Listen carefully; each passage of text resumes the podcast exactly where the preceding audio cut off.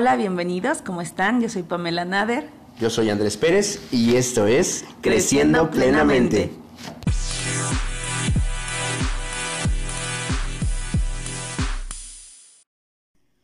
Hola amigos, ¿cómo están? Nosotros deseándoles un excelente año 2021 y el día de hoy vamos a hablar de un tema muy interesante que es la resiliencia, que va muy ad hoc para sacar lo mejor del año anterior y para que este año puedas alcanzar todo aquello que te propongas, sobrellevar y superar todas estas adversidades de la vida. Bienvenidos chicos y chicas, gracias por estar escuchando este podcast y por supuesto que para nosotros ha sido, el año anterior ha sido uno de los años más difíciles eh, por esta situación del coronavirus. 2020 fue un año marcado, retante, ante muchas, muchas circunstancias. Hubo muchísimos cambios todos tuvimos que hacer modificaciones a nuestras rutinas, desde los aislamientos, los confinamientos que duraron más de 40 días, por supuesto, meses, hasta la modificación en las escuelas, en el trabajo y en todos los ámbitos en los que tuvimos que emplear los medios virtuales para sobresalir, para subsistir y para sobrevivir. Adoca todo esto, pues sí, el tema de resiliencia que es tan importante y hablamos de un tema que no es nuevo, es un tema que viene arrastrándose desde hace muchos años, pero creo yo que definitivamente no le hemos puesto primero la seriedad, segundo no le hemos dado la importancia y tercero la mayoría de nosotros no sabemos exactamente qué es y cómo lograr ser más resilientes en nuestra vida. Dentro de todo lo que la información que existe, encontramos que Boris Cyrulnik es un psiquiatra y neurólogo profesor de la Universidad de Tolón en Francia, autor de libros como Los patitos feos o El amor que nos cura, y este señor es considerado un referente internacional de la llamada resiliencia. ¿Y qué es esta resiliencia? Es la capacidad del ser humano para reponerse al dolor. Cyrulnik ha dedicado gran parte de su vida a analizar la fortaleza del ser humano frente al sufrimiento. Por ahí hay una, un link, un video en YouTube que puede ser de mucha utilidad, búsquenlo así, Boris Cyrulnik, y es de una cadena de videos que sacó BBVA Bancomer. Por si lo quieren ustedes buscar, por supuesto, y que tengan mayor referente directo de este autor. ¿Qué es la resiliencia? Yo explico a mis pacientes que la resiliencia es como la capacidad de una pelotita de esponja. Una pelotita, imagínate una pelotita de esponja muy suave. Ese material de la pelotita de esponja es un material resiliente. ¿Por qué? Porque si tú agarras la pelotita de esponja y la aplastas, esta se deforma. Pero cuando la sueltas, ¿qué pasa? Regresa a su forma original. Esta es una explicación muy simple, pero muy realista de lo que pasa con la resiliencia en el ser humano. El ser humano es como esta pelotita de esponja. Cuando vive un trauma es como si estuviera aplastado, se deforma, sufre, le duele, le cuesta trabajo. Pero cuando el trauma pasa, cuando ya el tema de sufrimiento y dolor pasa, entonces el ser humano tiene la capacidad de regresar a su forma original. Y ojo, porque aquí el ser humano puede agregar algo. El ser humano tiene la capacidad de crecer. Es decir, no solamente mantenerse en su forma original, sino además de todo, crecer y obviamente basado en este crecimiento, pues ser una mejor persona, tener un mejor desarrollo, ser más empático con el medio que le rodea y por supuesto con los, con los seres humanos que le interesan. Y así como tú lo mencionas, Andrés, la resiliencia es construir a partir de estas vivencias emocionales de sufrimiento. Parece que es complicado, muchas personas mencionan el no poder mejorar, ¿no? Cuando tienes la pérdida de, algún ser querido, cuando terminas una relación, cuando termina un trabajo, cuando pasas alguna situación traumática como un accidente, una enfermedad. Sin embargo, recordemos que muchas veces la resiliencia se va construyendo a lo largo de la vida. La resiliencia es algo que potencializa nuestra felicidad. Es, eh, yo les podría mencionar que es como mm, pasa un accidente y todo queda en ruinas. Entonces, sería encargarnos de volver a construir a partir de esas ruinas, volver a hacer algo nuevo, volver a hacer algo que nos mantenga de pie.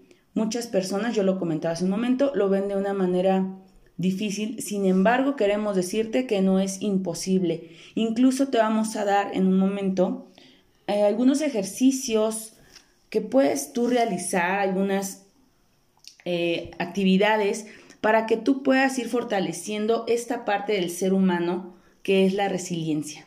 Y fíjate que yo insisto mucho con este personaje, con Boris Irulnik, porque me maravilla la cantidad de respuestas que ha dado. Y ad hoc a este tema de, del coronavirus, justamente dio una entrevista en la cual la verdad es que las respuestas son, pero muy, muy interesantes y además de todo, eh, muy directas, ¿no? La pregunta clásica ad hoc al coronavirus es, a este personaje es, ¿vamos a salir de esto? ¿Cómo salimos de esta, ¿no? De esta situación del virus. Y él lo dice de una manera muy simple. La humanidad ha vivido constantemente diferentes epidemias, las ha padecido. La peste negra, la peste bubónica, el cólera, las encefalitis virales, dice él, y hemos salido adelante. Como especie sabemos de qué va esto. Pero obviamente hay cosas que hacer, obviamente no nada más es de, ah, pues ya nos ha pasado y podemos salir y ya, ¿no? Hay una situación que es el colectivo social.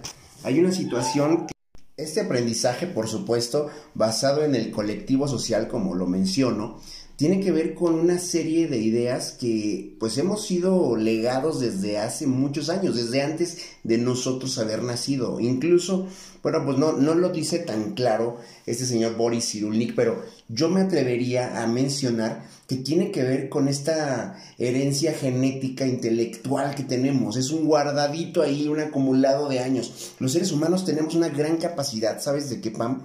De tener esas experiencias de antes, de antes de que nosotros hubiéramos nacido, pero no somos, no tenemos como la fuerza para descubrirla, para descubrir todos esos aprendizajes. Pero en esencia, pues somos el resultado de una cadena genética ininterrumpida desde hace miles de años. Si no fuera así, ni tú ni yo estaríamos aquí. Por lo tanto, es importante analizar esa parte. Yo lo digo, a, veces les menciono, para que yo esté aquí, mis padres tuvieron, lo voy a decir de una manera muy coqueta, tuvieron que cuchiplanchar, ¿no? Y para que ellos estuvieran aquí, sus padres tuvieron que hacer lo mismo, y sus padres, y sus padres, y sus padres.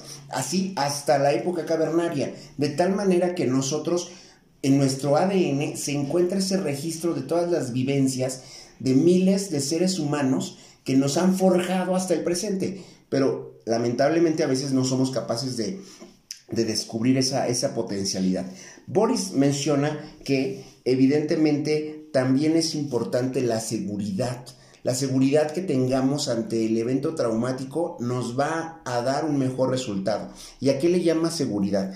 A que en el momento en el que vivimos la situación traumática, otras áreas de nuestra vida estén bien forjadas, estén bien determinadas y tengamos ese bienestar como un colchoncito del cual agarrarnos. Y lo menciona eh, en etapas infantiles y en etapas adultas. Si tenemos ese colchoncito, puede irnos mejor. No obstante, este, bueno, pues lamentablemente en nuestra situación actual en el país, pues muchas personas no cuentan con este colchoncito. ¿Cuál es el colchoncito? Un buen trabajo, estabilidad en la casa, una buena pareja, una buena situación cultural y social, una buena familia. Bueno, ¿qué decir de ello? Y fíjate que ahorita que estabas mencionando todo esto de, de lo que se va pasando de generación en generación, yo creo que efectivamente el ser humano desde tiempos remotos tiene esta capacidad de resiliencia, simplemente que no nos habíamos dado cuenta o no había un concepto como para nombrarla. Pero creo que el ser humano ha sido así desde hace mucho tiempo. ¿Cuántos no han salido adelante a partir de las crisis, no? Recordemos que las crisis son temporales y que pasan, ¿no? Hay crisis más largas, hay crisis más cortas, pero a partir de ellas hay algo muy importante que nos da, que es el crecimiento personal, el aprendizaje y efectivamente el tener una buena autoestima, eh, saber resolver los problemas, eh, tener cerca a los familiares, hay como tú dices, ¿no? Este colchoncito. Pero, ¿qué pasa, Andrés, con aquellas personas que no tienen este colchoncito. ¿Tú cómo crees que pudieran ser personas más resilientes? Pues yo creo que algo eh, primordial que debemos hacer todos los seres humanos, independientemente del colchoncito, no, pero exclusivamente más con los que no cuentan con ello, es reconocernos, es identificar si tenemos esas herramientas o cuáles son las que nos hagan falta. Yo iniciaría con esto. ¿Por qué? Porque a partir de darnos ese chance de reconocernos, de reconocer lo que, lo que sí tenemos, lo que sí contamos, con lo que sí podemos, o lo que sí podemos lograr, vamos a saber qué, qué hacer o qué, en qué trabajar, en qué áreas trabajar. Desafortunadamente mucha gente no se abre a esa posibilidad de reconocer sus debilidades o de, o de reconocer lo que le hace falta, ¿no? Yo iniciaría con reconocernos, o sea, vamos a hacer un mapa, un esquema personal y desafiémonos personalmente a identificar bien, bien, bien nuestras cualidades y positivas y negativas, ¿no? Y en las negativas pues podemos darnos cuenta de todo lo que nos falta.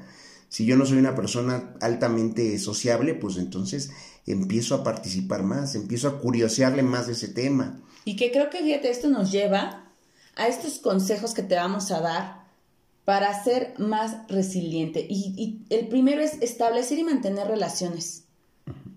Yo por eso te mencionaba, cuando tienes una familia estable, una familia donde la relación generalmente es buena, pues ya tienes un paso dado.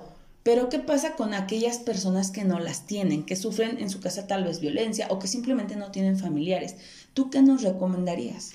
Para estas personas que tienen conflictos con las personas en general, pues evaluar de dónde surge el conflicto. Muchas veces puede surgir de una mala comunicación, de malos afectos a nivel emocional personal o de discrepancias que vienen arrastrándose y tratar de solucionarlos de la mejor manera. Establecer buenos vínculos. No solamente establecer vínculos implica que finjamos que nos llevamos bien. Establecer buenos vínculos implica que, de verdad, si nosotros tenemos problemas que venimos arrastrando desde hace tiempo, los resolvamos de la mejor manera. Y también yo aquí aportaría algo interesante.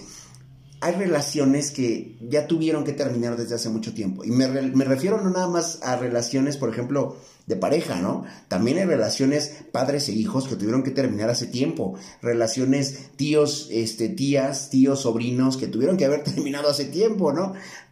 ¿A qué me refiero con esto? No a que las dejes de ver, sino a que se ponga una distancia. Ahora, ad hoc al coronavirus, una sana distancia emocional, les digo yo a veces a los pacientes. Tomar esta postura de entendimiento nos va a llevar a que las relaciones que sí son necesarias en nuestra vida se resuelvan de la mejor manera. Es como ir desocupando, ¿sabes? Algunos, en la computadora pasa mucho esto, ¿no? Que de repente abrimos y abrimos ventanas y hay ventanas que ya no están en función, que ya no ocupas. Es cerrar ventanas, ¿no? Cerrar relaciones que ya no tienen sentido en tu vida nos puede ayudar bastante. Y claro, y acuérdate que eh, el consejo es este, ¿no? Que mantengas tus relaciones saludables cerca de ti. Gente que te apoye, hacer eh, una, como dice Andrés, yo diría como tal vez una selección, ¿no? De aquellas personas que realmente son con las que cuentas. Pueden ser familiares o pueden ser amigos, pero no dejes siempre de tener cerca a las personas, porque al final de ellas puedes obtener apoyo, obtener ayuda y así esta es una herramienta muy grande para que tú puedas ser más resiliente. Muchas veces no queremos, cuando pasa alguna situación traumática, no queremos ayuda de nadie, no, queremos aislarnos, queremos estar solos y nosotros te invitaríamos a que te des chance de que esa gente se acerque a ti. ¿Por qué? Porque eso poco a poco va a ir reanudando tu bienestar personal. Acordémonos que el humano es un ser sociable por naturaleza. Entonces, esto nos va a ayudar mucho a ir superando cada una de las crisis que enfrentemos durante toda nuestra vida. Es correcto. Y bueno, te vamos a seguir dando varios consejos. Otro es aceptar que el cambio es parte de nuestra vida. Muchas veces nos han enseñado a que los cambios siempre son terribles o vienen acompañados de, de otras cosas que no son positivas para nuestra vida. Sin embargo, como lo mencionamos anteriormente, la crisis es parte de nuestra vida, todo cambio es parte de la vida. Recordemos que todo está en constante transformación no los días son iguales, ¿no? Todo, todo cambia. Efectivamente, y con esto, bueno, desde el inicio mencionaba yo, ¿no? es importante darnos cuenta que estas modificaciones ya a la educación, al trabajo, a nuestra vida cotidiana, incluso con el uso de la tecnología, va a ser parte de nuestra vida cotidiana. Es decir, mucha gente yo escucho alarmado que sigue insistiendo en el cuando volvamos a la normalidad. Espérame, no, no, no, no, no. La normalidad es esta. Esta es la normalidad que nos toca ya vivir. Y si no nos adaptamos a la misma, pues definitivamente puede aplicar mucho la teoría de Darwin, ¿no? Ante la no, evolución habrá una extinción. Y ya está ocurriendo. Muchas personas están quedando atrás por, por ver esta, estos cambios como una abominación, como una atrocidad, o con la esperanza de que regresemos a lo de antes, ¿no? Claro, y por eso es importante adaptarnos al cambio. El cambio, yo lo mencionaba, es parte de nuestra vida. Todos nuestros días que vivimos son completamente diferentes. No hay un día que que esté igual. Recordemos que el cambio es bueno, es algo positivo, algo que nos hace crecer y nos hace evolucionar como seres humanos. Y creo que es importante que reflexiones acerca de esto. ¿Qué cambios han existido hasta ahora en mi vida que me han hecho crecer? Y cambios no me refiero a cambios como bonitos de, ay, tengo un mejor trabajo, conseguí una mejor casa, ¿no? Tal vez podrías ponerte a reflexionar de aquellos cambios que fueron duros, pero que te dejaron alguna lección. Y sabes que, Pam, yo recuerdo esta frase cliché que dice que, como es de los éxitos, eh, los éxitos se disfrutan, pero de los cambios o de los fracasos se ah, aprende, claro, Claro. Yo creo que es tiempo de darnos cuenta definitivamente de que es más valioso el fracaso, o sea, el no éxito, no traducido como el me estampé con la pared diez veces, sino el no éxito traducido como el la regué, pero sé cómo reponerme. Y la regué desde cosas muy pequeñas. O sea, no supe cómo conectarme al, Zoom, no supe cómo ponerle el audio al Meet, no supe cómo hacer una grabación, un video para poderlo subir a mi tarea de YouTube. La regué desde ese sentido. Y qué bueno que la regaste, ¿sabes qué? acepta que la regaste, acepta el fracaso como un mejor escalón para llegar a un nivel emocional más fuerte y con más conciencia. Entonces te invitamos a que aceptes el cambio como parte de tu vida y no lo veas como una cuestión negativa.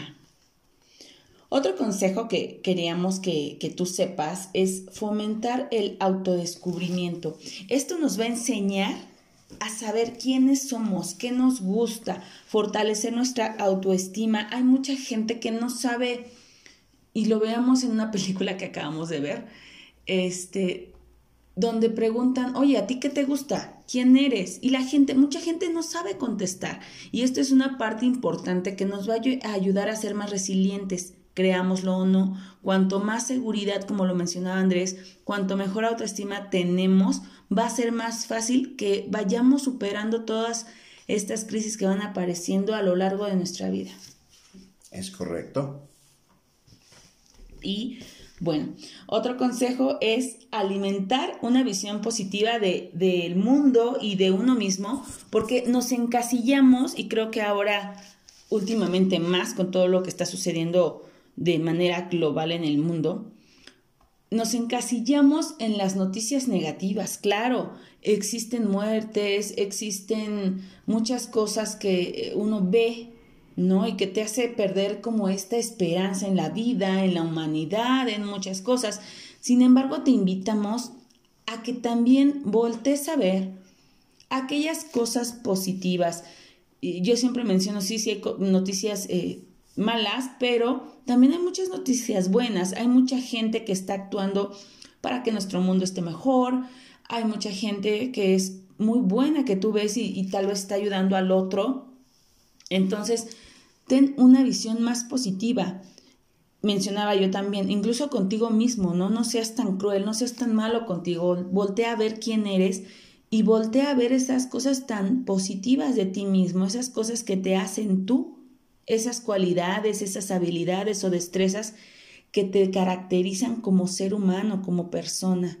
Y esta es una parte también muy importante, el autodescubrimiento, yo lo mencionaba anteriormente, y esto te va a ayudar a tener una visión diferente de nuestra realidad, por más escabrosa que parezca. Y obviamente no dejar de lado el reconocimiento de todas estas personas que yo sí les determinaría héroes prácticamente, que están arriesgando su vida o que estamos, porque todos prácticamente lo estamos haciendo, directa o indirectamente, desde el que se está quedando en su domicilio hasta el que está atreviéndose a salir a su trabajo, el militar, el policía, el médico, el enfermero. Todos estos son héroes que están haciendo su chamba, no los critiquemos de una manera atroz y negativa. Tratemos, como lo mencionas, Pame, de, de eh, confiar en esta parte, de entender lo que están haciendo y no descalificar. Fíjate que mucha gente ahorita, por ejemplo, inclusive que pasó diciembre, se ha dado la oportunidad de, como cada año, apoyar a familias que están afuera de los hospitales, ¿no? Y digo, ahorita bajo las circunstancias, sabemos que las personas, los familiares de pacientes que están en hospitales, que están fuera de los hospitales, pues son posiblemente muchos de ellos puedan ser portadores de coronavirus, ¿no? O puedan tener adentro del, del hospital a un familiar con coronavirus. Y hay gente que se está dedicando a, como cada año, a hacer su buena labor social con todas las medidas sanitarias y llevar alimento a estas personas. Y fíjate que he escuchado mucha gente que, ¿cómo es posible que, que vayan y que hagan este tipo de cosas? Espérame, o sea, yo creo que hay cosas que tenemos que asimilar desde otro entorno, ¿no? No porque se haya ya satanizado el tema de no salgas, no hagas, debes de dejar de tener un criterio propio. Yo creo que el criterio propio te ayuda bastante.